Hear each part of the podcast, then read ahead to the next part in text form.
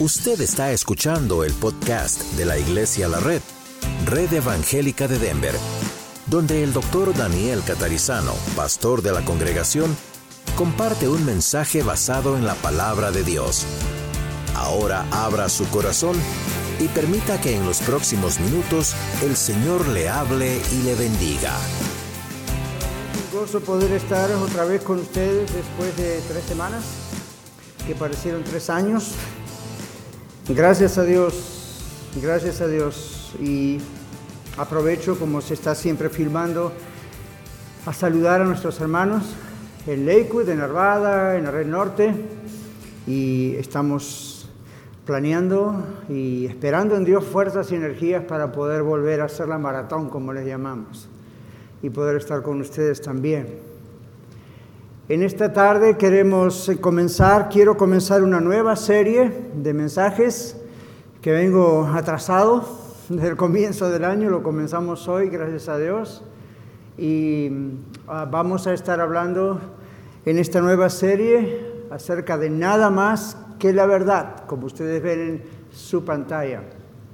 Nada más que la verdad se llama la serie, y hoy vamos a comenzar hablando acerca de la verdad del Evangelio, la verdad acerca del Evangelio. Obviamente cuando decimos eso es porque hay muchas teorías por allí. Vamos a ver qué dice la Biblia, es lo único que importa, ¿verdad que sí? ¿Qué dice la Biblia? La verdad acerca del Evangelio. También otros días vamos a estar hablando acerca de cosas como la verdad acerca del el nuevo nacimiento, o también llamado la regeneración en teología. Vamos a estar hablando acerca de la verdad uh, acerca de la justificación. ¿Qué significa eso? We are justified. what do you mean by that? So we're going to talk about that. Vamos a hablar acerca de esas cosas en otros domingos. Y así vamos a hablar acerca de qué es realmente la conversión, qué pasa cuando uno uh, muere en Cristo y todas esas cosas. Yo siento que el Señor quiere que estemos bien establecidos en lo que creemos bien establecidos, especialmente en tiempos donde cualquiera cree lo que le da la gana o lo da vuelta de acuerdo a cómo le da la gana. Si usted no trae una Biblia hoy, si usted nos visita por primera vez y quiere que le regalemos una Biblia muy buena, tapadura, fuerte Biblia, hace su mano y desde atrás los sugieres están viéndole y le van a traer aquí a mi izquierda, por ejemplo, veo una mano y ahí la Biblia abierta en el texto de hoy, en Efesios capítulo 2. ¿okay? Así no tiene usted trabajo de tener que buscarla. Los demás en sus Biblias, ¿okay? casi todos nosotros aquí traemos Biblia, otros en el celular, pero lo importante es que tenga la Biblia en la mano. Porque vamos a ver varios textos, varios textos. Yo se los voy a leer rápidamente, pero ah, hay varios textos. Efesios capítulo 2, versículos 1 al 10, vamos a orar Luego voy a leer el texto, no cierre su Biblia porque lo voy a volver a leer y al volverlo a leer voy a ir parando para explicarlo. Hay muchos términos, hay mucha doctrina, hay mucha teología, hay mucha riqueza dentro de este texto. Entonces tenemos que ir despacito. La primera vez lo vamos a leer todo y después yo se lo voy a volver a leer y vamos a ver lo que el Señor nos quiere decir. ¿Están bien? Amén. Padre, te damos gracias en esta tarde porque podemos volver a estar juntos y porque podemos examinar lo que tú tienes para nosotros. Dejamos todo en tus manos para que seas tú el que nos hables y toques los corazones. En el nombre de Jesús. Amén. Muy bien, nada más que la verdad y hoy la verdad acerca del Evangelio, Efesios 2, 1 al 10. Pablo viene hablando a la iglesia en la ciudad de Éfeso, por supuesto, y viene hablando acerca del espíritu de sabiduría y de revelación en Dios. Dios es el que se revela a sí mismo a nosotros. En el capítulo 2 entonces, verso 1 dice, y Él os dio vida a vosotros cuando estabais muertos en vuestros delitos y pecados, en los cuales anduvisteis en otro tiempo siguiendo la corriente de este mundo, conforme al príncipe de la potestad del aire, el espíritu que ahora opera en los hijos de desobediencia, entre los cuales también todos nosotros vivimos en otro tiempo, en los deseos de nuestra carne, haciendo la voluntad de la carne y de los pensamientos, y éramos por naturaleza hijos de ira, lo mismo que los demás. Pero Dios, que es rico en misericordia, por su gran amor con que nos amó, aun estando nosotros muertos en pecados, nos dio vida juntamente con Cristo. Por gracia sois salvos. Y juntamente con Él, con Cristo, nos resucitó y asimismo nos hizo sentar en los lugares celestiales con Cristo Jesús, para mostrar en los siglos venideros las abundantes riquezas de su gracia en su bondad para con nosotros en Cristo Jesús. Porque por gracia sois salvos por medio de la fe, y esto no de vosotros, pues es don de Dios no por obras, para que nadie se gloríe, porque somos hechura suya, creados en Cristo Jesús para buenas obras, las cuales Dios preparó de antemano para que anduviésemos en ellas. Voy a volver a leerlo, preste atención a su Biblia. No sé si tenga tiempo de apuntar lo que voy a decir, pero voy a volver a leerlo haciendo las aclaraciones del original del texto. Comienza diciendo, y Él os dio vida a vosotros. Él os dio vida a vosotros. Eso significa que solamente Dios puede producir el nuevo nacimiento. Cuando estabais muertos en vuestros delitos y pecados, eso significa excluidos de la presencia de Dios, como todo ser humano está hasta que tiene la salvación en Cristo. Verso 2 dice, en los cuales anduvisteis en esos delitos y pecados en otro tiempo, siguiendo la corriente de este mundo, conforme al príncipe de la potestad del aire, el espíritu que ahora opera en los hijos de desobediencia. Esto significa los desobedientes a la ley de Dios están bajo el control del maligno, de Satanás. Verso 3, entre los cuales también todos nosotros, observen, todos nosotros, dice Pablo, sin excepción, judíos, gentiles, usted y yo, todos nosotros vivimos en otro tiempo en los deseos de nuestra carne, haciendo la voluntad de la carne y de los pensamientos. Estos deseos de la carne en el griego aquí, en este caso en particular, no están hablando de deseos sexuales, lascivia, están hablando de la mente está hablando de vivíamos en desobediencia haciendo nuestra propia voluntad. Por eso no podemos ser salvos en esas condiciones. Y dice, éramos por naturaleza. Fíjese, no es por elección, no es por decisión personal, por naturaleza delante de Dios éramos hijos de ira. ¿Qué significa hijos de ira? La ira de Dios es contra los que no temen a Dios, contra los que desobedecen las leyes de Dios. Y usted dirá, pastor, estamos en la era de la gracia. Eso no significa que se anula la ley. Ahora vamos a explicar qué significa eso y en otro mensaje, otro domingo, vamos a hablar particularmente de cuál es la función o el rol de la ley. los hijos de ira contra los hijos de ira, gracias Esteban, contra los que no le temen al Señor, contra los que desobedecen sus leyes. ¿Qué va a pasar? Su ira, la ira de Dios, preste mucha atención, finalmente se manifestará como castigo para aquellos que no tienen a Cristo. Ya son hijos de ira hasta que tengan a Cristo, pero si rechazan a Cristo, la ira de Dios se va a manifestar mandándolos al infierno. Yo sé, eso no es un mensaje popular en las iglesias de hoy, pero es un mensaje bíblico, por lo tanto aquí lo predicamos. Luego dice lo mismo que los demás. Esto es Pablo diciendo, tanto ustedes judíos como ustedes gentiles no se aferren de que estaban ahí obedeciendo sus propias tradiciones. Todos fuimos, y algunos dice aún son, hijos de ira, es decir, están destinados a la justa ira de Dios. Verso 4.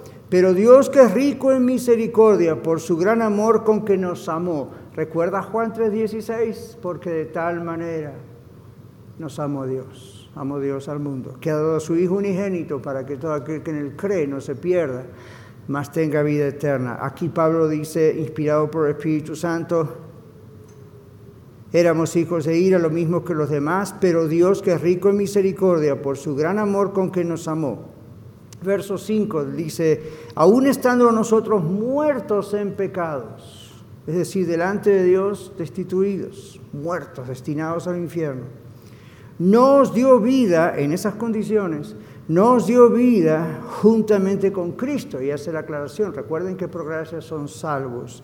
¿Qué significa esto? Morimos con Cristo en su muerte porque Él murió en nuestro lugar. Cuando Jesucristo murió en la cruz, murió en su lugar, murió en mi lugar, no en el lugar de Él, murió en el lugar suyo, murió en el lugar mío. Es lo que se llama la sustitución. Él fue allí el sacrificio que se puso en su lugar, de usted y de mí. Y juntamente el verso 6, con el Señor nos resucitó ¿Qué significa esto? Estamos vivos, ni hemos muerto todavía. No está hablando de nuestra resurrección física aún, está hablando de nuestra resurrección espiritual. Delante del Padre ya no estamos muertos los que hemos recibido a Cristo. Ahora hemos resucitado en Él. Y un día, a menos que Él venga antes de nuestra muerte, cuando Él regrese, resucitaremos aún de la tumba físicamente. El cuerpo es muy importante para Dios. Por eso hay que saber honrarlo, hay que saber cuidarlo, aún después de la muerte.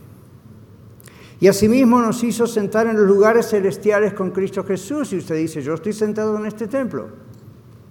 ¿Qué está diciendo aquí el Señor? El Señor está diciendo que ya tenemos una, un lugar en la casa del Padre. Jesucristo dijo, yo me voy a preparar lugar para vosotros. Y Él se fue a preparar lugar para nosotros. Y dijo, de ahí voy a venir para que estén en el lugar. ¿Qué significa? Ya tenemos un lugar en la casa del Padre, está diciendo Dios a través de Pablo. Solo falta que lleguemos allí para tomar posesión del lugar. Posesión del lugar. Si usted es salva, si usted es salvo, ya tiene una morada en los cielos, ya está su nombre allí, ya tiene su título de propiedad, aunque todavía no está físicamente allí, pero va a estar si se arrepiente y reconoce a Cristo Jesús. Verso 7 dice, para mostrarle en los siglos venideros, estos no son las cosas más allá en la eternidad, sino que tienen que ver con los siglos desde que comenzó la predicación en la iglesia, hasta el día de hoy y hasta que el Señor Jesucristo regrese en la eternidad, continuará mostrándose las riquezas, la maravilla, la bondad, el amor de Dios. Y luego dice ahí las abundantes riquezas de su gracia en su bondad para con nosotros en Cristo Jesús. ¿Sabe? La Biblia llama a la salvación el misterio de los siglos. Nunca nadie se imaginaba antes que Dios iba a hacer esto, hasta que Dios mismo lo reveló. Ni el diablo sabía que esto iba a ocurrir, hasta que Dios mismo lo reveló. La Biblia es la revelación escrita directamente de Dios para que usted sepa cuál es su condición y por sobre todas las cosas quién es Él. Y usted frente a la condición de quién es Él y cuál es su condición, porque Dios quiere salvarle. Verso 8 dice, porque por gracia, esto significa por el amor de Dios, sois salvos. ¿De qué? Del justo castigo en el infierno. ¿Para qué necesitamos un Salvador si no hay infierno? Necesitamos un Salvador porque hay infierno, porque hay una condenación eterna. Yo no me explico cómo hay iglesias que dicen no hablemos del infierno, le están haciendo un tremendo daño a su audiencia, a su congregación, a sus visitantes. ¿Cómo no les van a advertir de un precipicio cuando están a un paso de caer allí? ¿Qué clase de amor predican? La predicación del infierno es fea, pero mírela, analícela. Es la, es la pasión de Dios para que usted no vaya ahí. ¿Cómo no advertirle a alguien? ¿Qué clase de amor tenemos si no le decimos que hay un justo castigo, pero Dios lo quiere librar?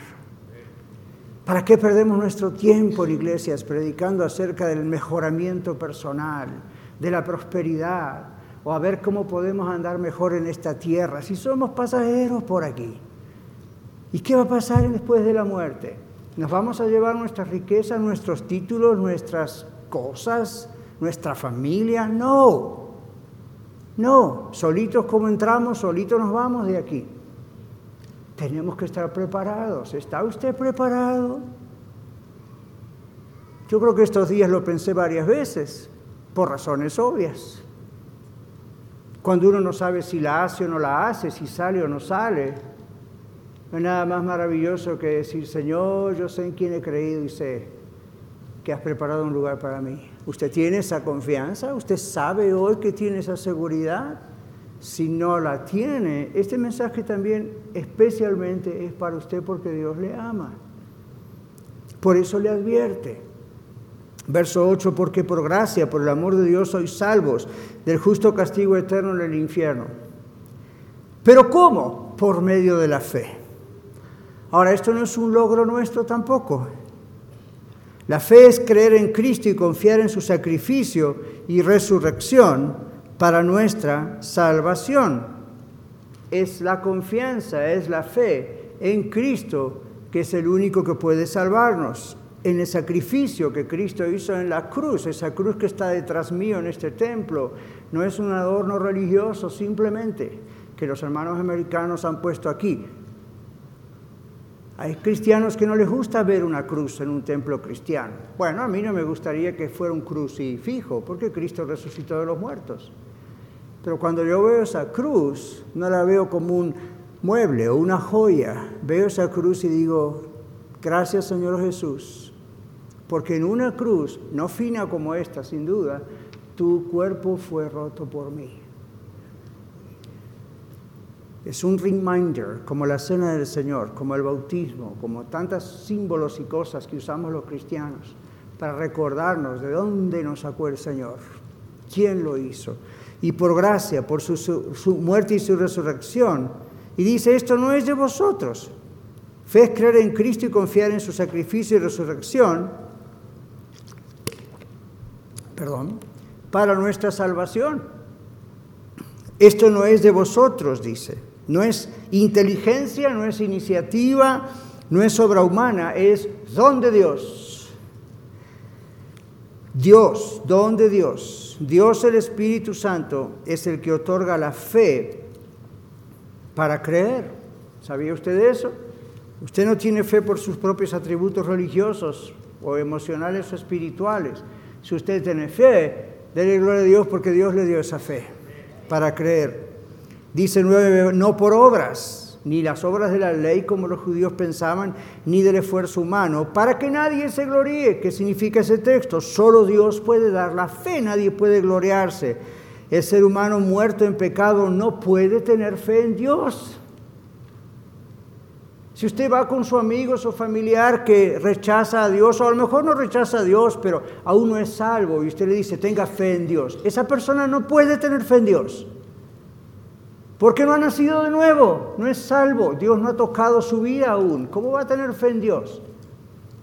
Tiene una especie de confianza superficial, psicológica, emocional, pero no puede tener fe en Dios alguien que no es de Dios. Hasta que Dios, el Espíritu Santo, le toca y le revela quién es Él, quién es esta persona, lo que va a pasar si no se arrepiente. Y cuando la persona ve esa cortina abierta delante de sí, entonces Dios pone fe ya se los voy a explicar en otro mensaje, pero tenga cuidado.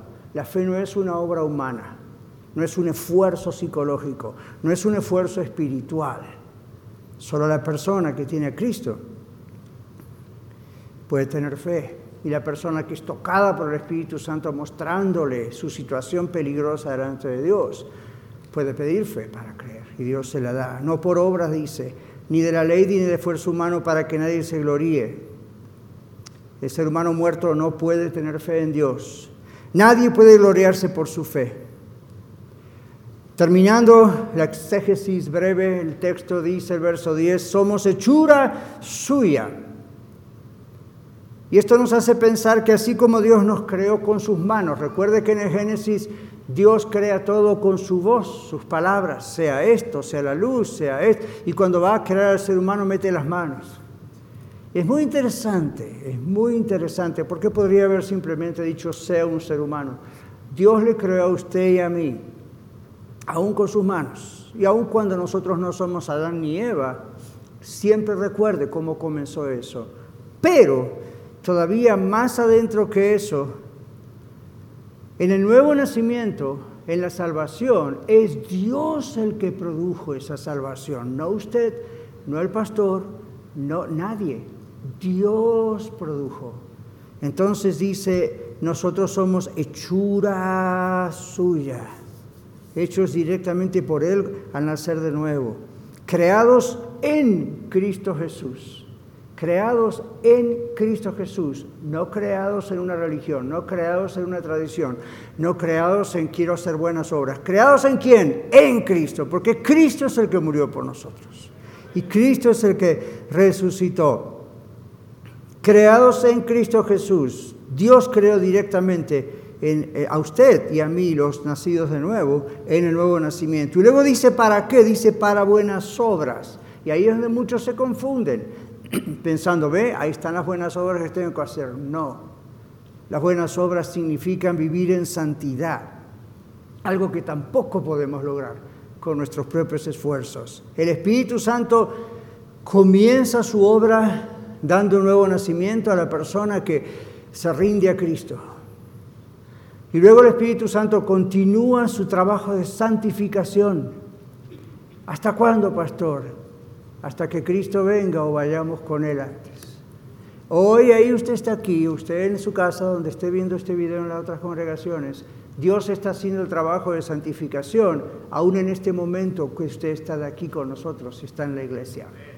Por eso Dios dice no deje de congregarse. Usted como que retrasa un poco el proceso de santificación. No es un rito, no es una cuestión de capricho del pastor ni de la iglesia. Dios dice no deje de congregarse del Espíritu Santo sigue ese trabajo de santificación, no solo a través del mensaje que usted puede ver hoy en día en un video o escuchar en el radio o en un audio o en un podcast, el hecho de estar juntos, el hecho de compartir juntos, el hecho de participar la cena del Señor en un momento más, el dar juntos las ofrendas, el saludarnos.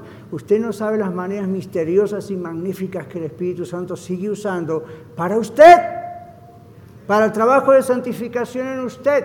¿Dónde está usted? Entonces, dice aquí el Señor, preparó estas obras de antemano para que caminásemos en ellas. Preparó esta vida santa delante de Dios y perdonada por Dios. Ya la preparó antes de la fundación del mundo. La santidad no viene de nosotros, sino de Dios. Dios preparó la salvación y nuestro caminar con Él aún antes de crear el mundo. Dios lo hizo. Hay cristianos hoy en día que, y ya hace mucho, que tratan de ser santos y no pueden.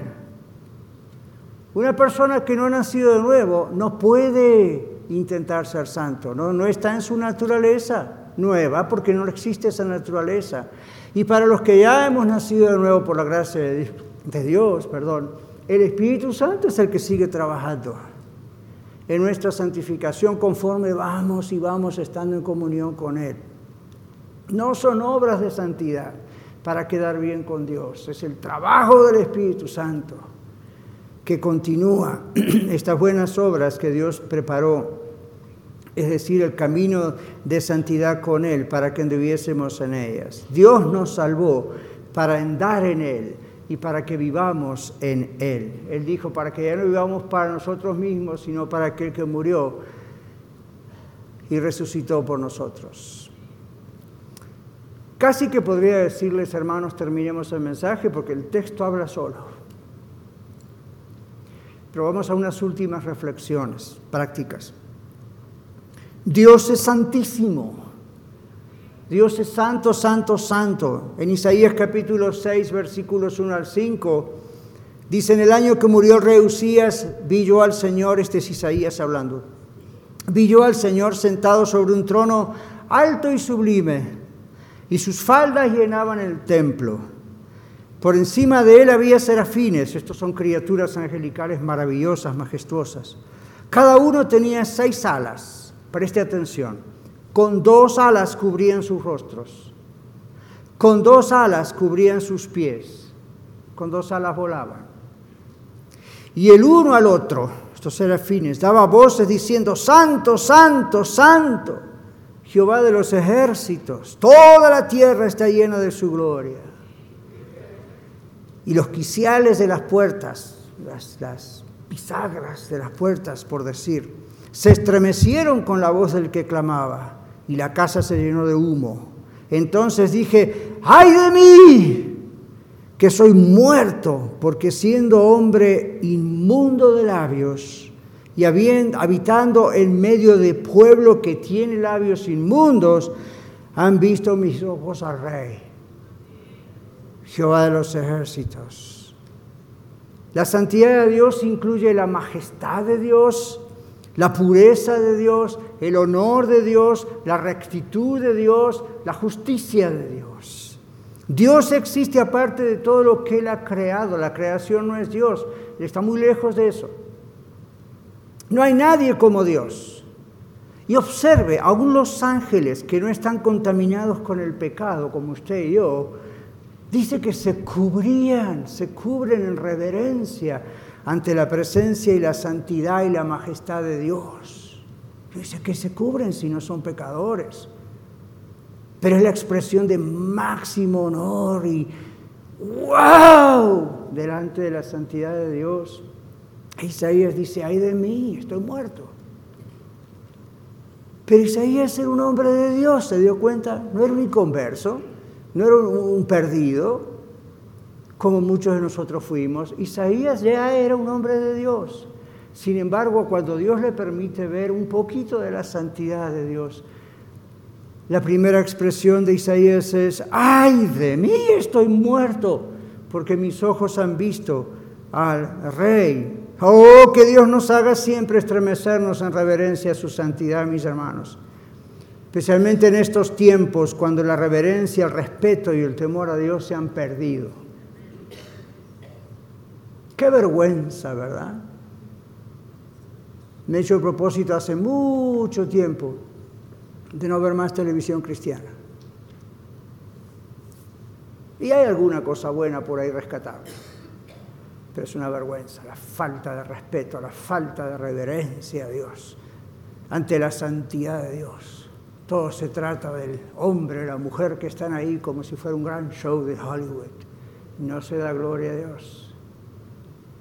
Gente va, viene, se para, hace lo que sea, está en su teléfono. No hay reverencia por Dios.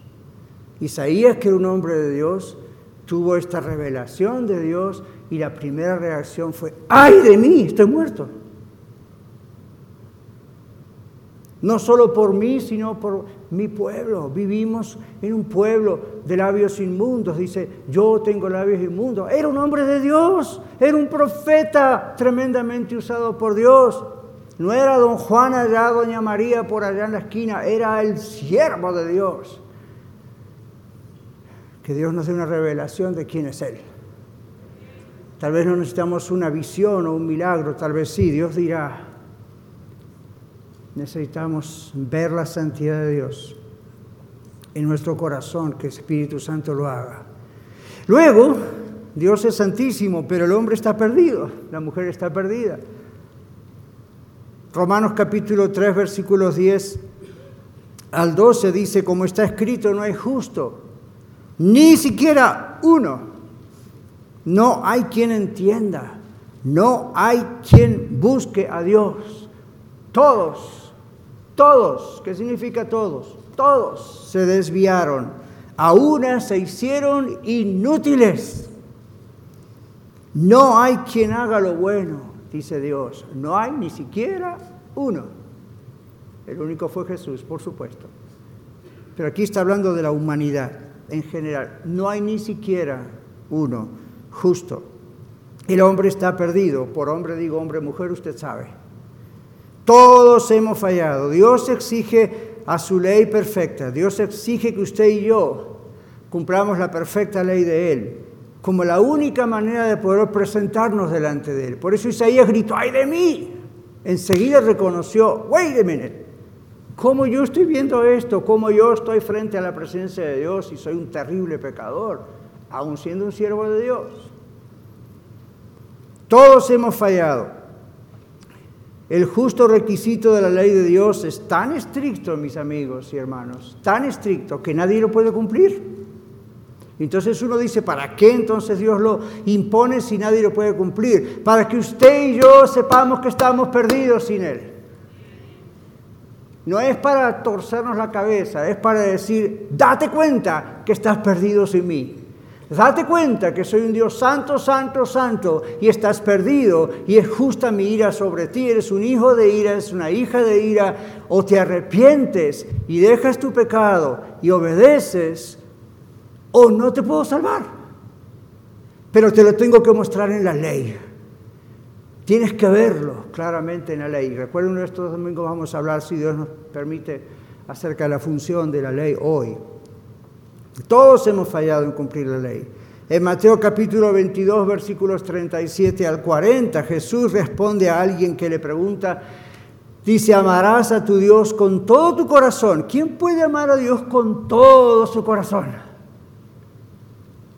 Sin una falla. Alguien le preguntaron hace un tiempo atrás, porque la persona preguntó cómo yo sé si soy salvo. Y una de las preguntas que el pastor le hizo sobre esa pregunta fue, ¿usted ama a Dios con todo su corazón? ¿Lo ama al Señor con toda su mente? Y el hombre bajó la cabeza y dijo, honestamente me avergüenza decir que no.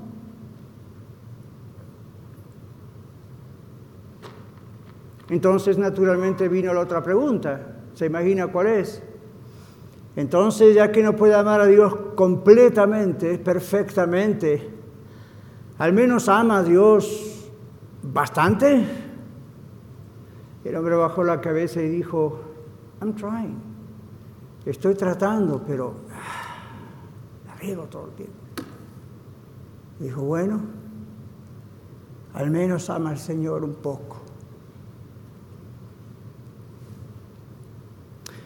Dijo, sí en lo profundo de mi corazón, con todos mis pecados, pero yo sé en quién he creído y amo al Señor. El pastor le dijo, ese es Cristo. Usted no podría ni siquiera amar a Dios un poquito si el Espíritu Santo no estuviera en usted. Porque no es por obras, por la gracia de Dios. Así que el hombre está perdido y Dios exige una ley que es imposible cumplir. Ahí está Mateo 22, 37. Amarás a tu prójimo, amarás a Dios con todo tu corazón, con toda tu mente, dice Jesús, con todo tu ser. Está repitiendo la ley. Este es el grande y primer mandamiento, dice Jesús. Y el segundo es semejante a este. Amarás a tu prójimo como a ti mismo. Dice, de estos dos mandamientos, escuche esto, dice Jesús, de estos dos mandamientos, el amar a Dios completamente y el amar al prójimo como uno mismo, depende toda la ley escrita, todas las profecías, todo tiene que ver con amar a Dios completamente y amar al prójimo como a uno mismo. Todos hemos fallado en estas cosas, ¿verdad que sí? Todos hemos pecado y el castigo por el pecado es la muerte del infierno. Y usted dice, ¿cómo un Dios de amor va a hacer eso? Dios es justo. En el momento que Dios hubiese decidido no hacer algo así, no lo conoceríamos como Dios. Dios es justo, la ley es estricta. Tenemos que ver que es imposible salvarnos a nosotros mismos. El Evangelio, el Evangelio es las buenas noticias porque hay malas noticias. ¿Quién necesita buenas noticias a menos que haya malas noticias? La mala noticia es que estamos todos perdidos. La buena noticia es que Dios salvó a aquellos de entre nosotros que hemos venido a los pies de la cruz de Cristo. Él dijo, no hay justo ni hay un uno, no tenemos la capacidad de obedecer la ley de Dios. No hay forma. Es por eso que Jesucristo lo hizo por nosotros, viviendo una vida santa y perfecta aquí en la tierra y así poder morir en nuestro lugar. Bueno, dijimos que Dios es santísimo, dijimos que el hombre, la mujer estamos perdidos. Ahora digamos, el hombre no puede lograr su salvación, cosa que intenta por siglos y usted quizá lo está intentando. El hombre no puede lograr su salvación, está perdiendo usted su tiempo. Ahora, aquí hay un gran problema, mis hermanos, la supersimplificación del Evangelio en muchas iglesias, con el fin de obtener, escuche esto, decisiones por Cristo. Como si esa fuese nuestra obra. ese asunto de la simplificación exagerada del Evangelio para que la gente, en vez de sentirse ofendida, se sienta que quiere venir a Cristo, eso es una traba. En vez de ser una gran ayuda, eh, termina siendo una traba. Porque la, la persona piensa que con una simple oración todo está resuelto. Nunca está en la Biblia eso. Búsqueme en la Biblia y muéstreme donde una persona dice, un apóstol le dice a un inconverso, haga esta oración, repita después de mí, pase al altar. No la va a encontrar, no pierda su tiempo, pero si quiere, búsquela. Por más de 100 años en Estados Unidos, en Latinoamérica y en México, se ha presentado un evangelio superficial que ha creado conversiones superficiales. El Evangelio es la buena noticia de la salvación en Cristo Jesús, pero escúcheme, el Evangelio no comienza como dice algún folleto evangelístico por ahí. Dios le ama y tiene un gran plan para su vida. Así no empieza el Evangelio en la Biblia. ¿Quién no va a querer aceptar a un Dios que tiene un gran plan para su vida? Y uno ya está pensando en propiedades y terrenos y buena salud y familia. Y... Pero la Biblia no, no empieza diciendo eso nunca. La Biblia dice esto, Dios es santísimo y usted es un pecador perdido, cuya vida está destinada al infierno y usted no puede hacer nada para salvarse. Por esa razón Dios ha provisto la salvación por medio de su Hijo el Señor Jesucristo, quien vivió cumpliendo perfectamente la ley de Dios y murió satisfaciendo la justa ira de Dios por usted y por mí. Si usted se arrepiente, si usted deja su pecado, si usted ruega a Dios que Él tenga misericordia de usted a través del sacrificio de Cristo en la cruz, entonces usted puede ser salvo. Este es el Evangelio, esta es la buena noticia que predicamos de acuerdo a la sagrada palabra de Dios. Usted no puede lograr su salvación. Y no piense que porque su esposo es cristiano, usted está salvo o porque su esposa es cristiana, usted está salva, o sus padres son cristianos. La Biblia dice, cada uno dará a Dios razón de sí, cuenta de sí. Usted no puede ser salva o salvo porque es miembro de Iglesia de la Red. Usted es miembro de Iglesia de la Red porque es salvo. Pero la Iglesia no le salva. La institución, la organización no le salva, el pastor no le salva. Tremendo error de la Iglesia Católica Apostólica Romana, separando a gente del cielo y mandándola al infierno con esa enseñanza. Solo Cristo salva. Bueno, Dios es santísimo, el hombre está perdido, el hombre no puede lograr su salvación. Pero la super simplificación del Evangelio, pase al frente, ore después de mí, haga esta oración. Y la gente dice, oh, bienvenido a la familia de Dios. ¿De veras? ¿Estás seguro? Hay un problema con esto de repetir o hacer la oración del pecador. ¿Sabe cuál es? Repetir palabras no garantiza nada. Muchas personas hacen una decisión por Cristo y hasta se bautizan, pero luego no siguen a Cristo no se someten a Cristo. Toman la vida cristiana y toman la iglesia de una manera muy liviana. Y hasta se apartan o se enojan o se ofenden.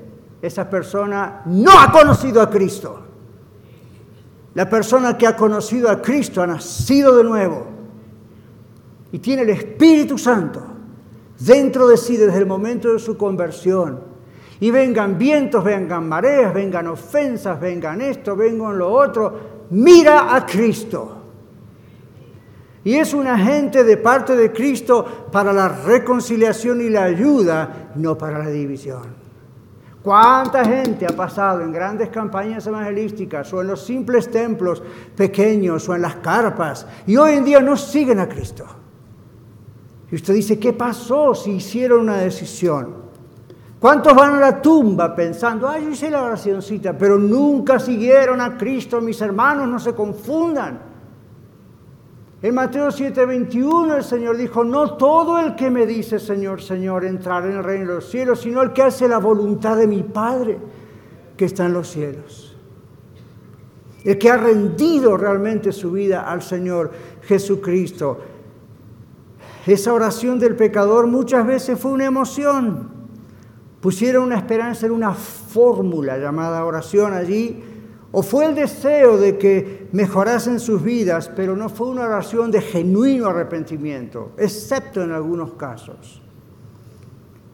Para muchos no fue un, ay de mí que soy muerto frente a la santidad de Dios, como dijo Isaías, necesito misericordia, necesito perdón. Para muchos la oración fue, ay de mí que tengo tantos problemas y espero que Dios me ayude.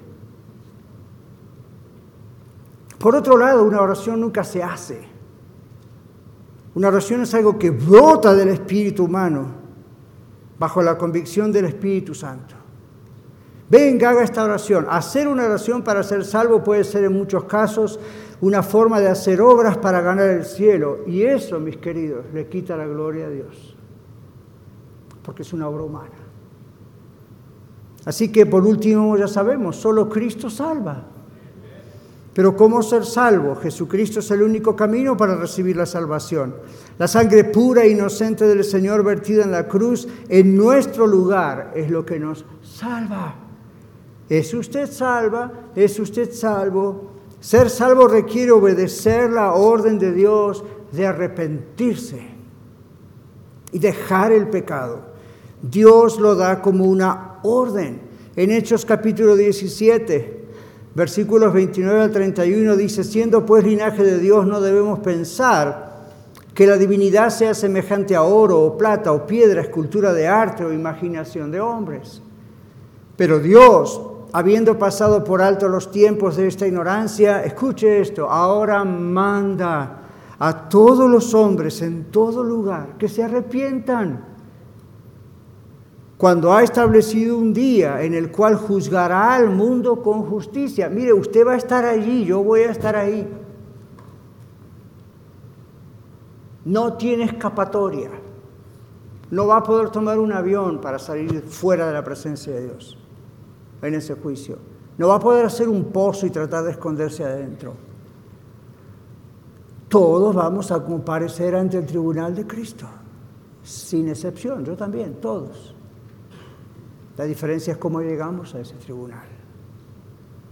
Si llegamos salvos no hay nada que temer, si nunca nos hemos entregado a Cristo, olvídese, no hay otra solución más que el infierno.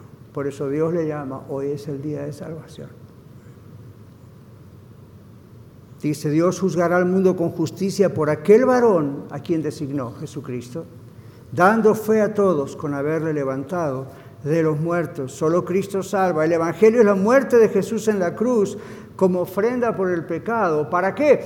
Para cumplir con el requisito justo de la ley de Dios. En Romanos 8, 3 y 4 dice, porque lo que era imposible para la ley, salvarnos, porque era débil por la carne, Dios enviando a su Hijo en semejanza de carne de pecado y a causa del pecado, él no era pecador, pero un ser humano, condenó al pecado en el ser humano, en la carne, para que la justicia de la ley se cumpliese en usted, en mí, en nosotros, que no andamos conforme a la carne ya, sino conforme al Espíritu. ¡Wow! El Evangelio es la muerte de Jesús en esa cruz como ofrenda por el pecado para cumplir delante de Dios con el requisito justo de la ley. Cuando Cristo se ofreció a sí mismo en el Calvario, esa obra de salvación, de expiación, de pago uno por el otro, concluyó, acabó, y ese es el Evangelio. Otra razón por la cual cuando participamos de los elementos de la cena del Señor, la Biblia nunca dice que el pan y el vino se convierten en el cuerpo de Cristo. Eso es una herejía creada por la Iglesia romana, lamentablemente otra de las muchas. Cristo murió una vez para siempre. No podemos volverlo a traer a nuestro paladar y misteriosamente volverlo a matar. Tremenda herejía. Pero el Evangelio también incluye la resurrección de Jesús al tercer día. En Romanos 4:25 dice, el Señor fue entregado a muerte por nuestros pecados y se levantó de los muertos o resucitó al tercer día, ¿para qué? Para nuestra justificación, un término legal que se usa en la Biblia, en el original para decirnos, ahora somos salvos, si hemos aplicado esa muerte de Jesús, se ha aplicado a nuestras vidas.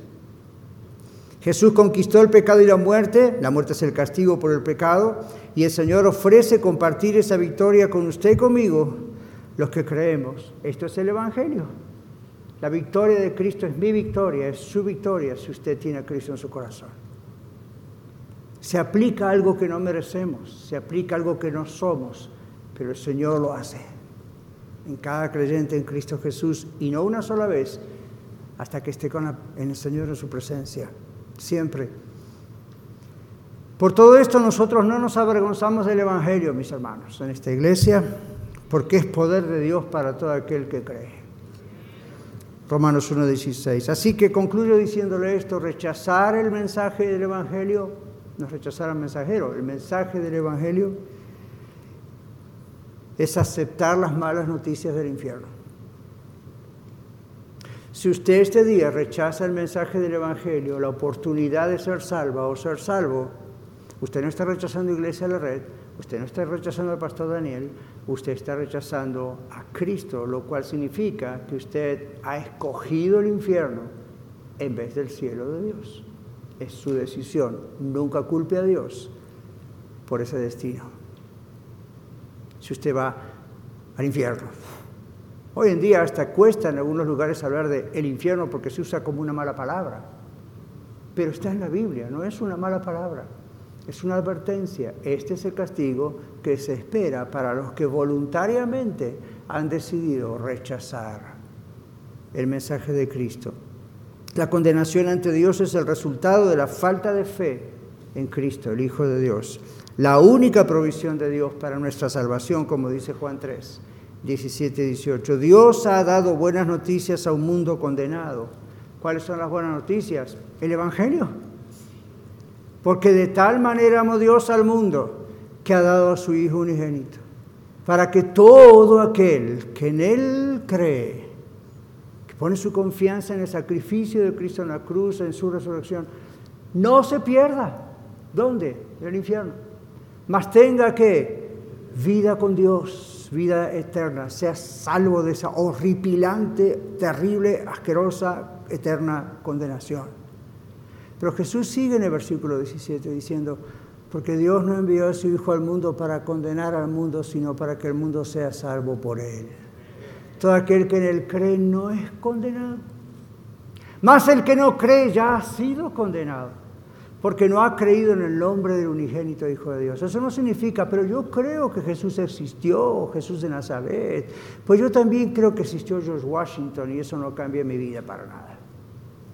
Estamos hablando de creer que Jesucristo es Dios en la carne, venido a morir por nosotros en nuestro lugar y resucitar al tercer día para nuestra vida y nuestra justificación. Significa decir, sí, yo estoy perdido, mi destino es el infierno, Dios es justo, tiene razón, pero dejo mi pecado, me arrepiento, vengo a los pies de la cruz de Cristo. ¡Ay de mí! Pero sálvame, Señor. Esa persona es salva. Así que repito lo dicho al comienzo. Dios es santísimo. Usted y yo somos pecadores. Pecadores perdidos cuya vida está destinada al infierno y no podemos hacer absolutamente nada para cambiar eso. Por esa razón, Dios ha provisto la salvación por medio de su Hijo, el Señor Jesucristo. El Señor vivió cumpliendo perfectamente la ley de Dios que usted y yo jamás podemos cumplir. Y Dios, Jesús murió en la cruz, satisfaciendo la justa ira de Dios contra el pecado. Era necesario, esa, era necesaria esa ira contra el pecado. Si usted se arrepiente, si usted deja su pecado, si usted ruega a Dios que Él tenga misericordia de usted a través del sacrificio de su Hijo Jesucristo en la cruz, entonces usted podrá ser salvo. Así que este es el Evangelio, mis hermanos mis amigos, la buena noticia que predicamos de acuerdo a la sagrada palabra de Dios. ¿Por qué no decide seguir a Cristo hoy? Tal vez algunos de ustedes nunca escuchó un mensaje así. Esta es su oportunidad de decidir. Tal vez usted dice, yo soy cristiano, soy miembro de Iglesia de la Red o de otra iglesia que nos visita o otra iglesia viéndonos en el video o escuchándonos en radio. No se trata de eso, lo principal es esto ¿Es usted salvo? La Biblia dice examinémonos para ver si somos de Dios. ¿Es usted salvo? Frente a este mensaje, le está diciendo Dios, yo creí que era salva. Ahora me doy cuenta que tengo que ser salvo. Venga a los pies de Cristo. Señor, todo está en tus manos, el destino eterno de tantas almas. Gracias, Señor, por abrir los ojos de nuestro entendimiento y mostrarme a mí un día también mi pecado y aún siendo de una familia cristiana preciosa y sin embargo, Señor, mostrarme que yo estaba perdido sin ti. Gracias por ese maravilloso día, gracias por el proceso que fue ocurriendo después. Gracias porque solo tu Hijo Jesucristo nos puede salvar. Gracias Señor Jesucristo por dar tu vida por nosotros, por dar tu vida por mí. Ay de mí Señor al ver tu santidad. Ay de mí Señor al ver mi rebeldía y mi pecado. Pero gloria a ti porque me has salvado en Cristo Jesús. Y hay tantos aquí o escuchando en radio o viendo en el video que creen que son salvos. Están caminando en la vida como cristianos que no son realmente. Padre, tócalos, Padre, revélales, muéstrales, corre la cortina. Aquellos que están casi decididos, pero nunca se deciden. Oh Señor, si es necesario, muéstrales el infierno, pero que sean salvos por ti. Muéstrales que tienen venir corriendo a los pies de la cruz de Cristo y decidir seguirte y nunca volver atrás. Lo rogamos en el nombre de Jesús. Amén. Muchas gracias por escuchar el mensaje de hoy. Si tiene alguna pregunta en cuanto a su relación personal con el Señor Jesucristo o está buscando unirse a la familia de la Iglesia La Red, por favor no duden en contactarse con nosotros.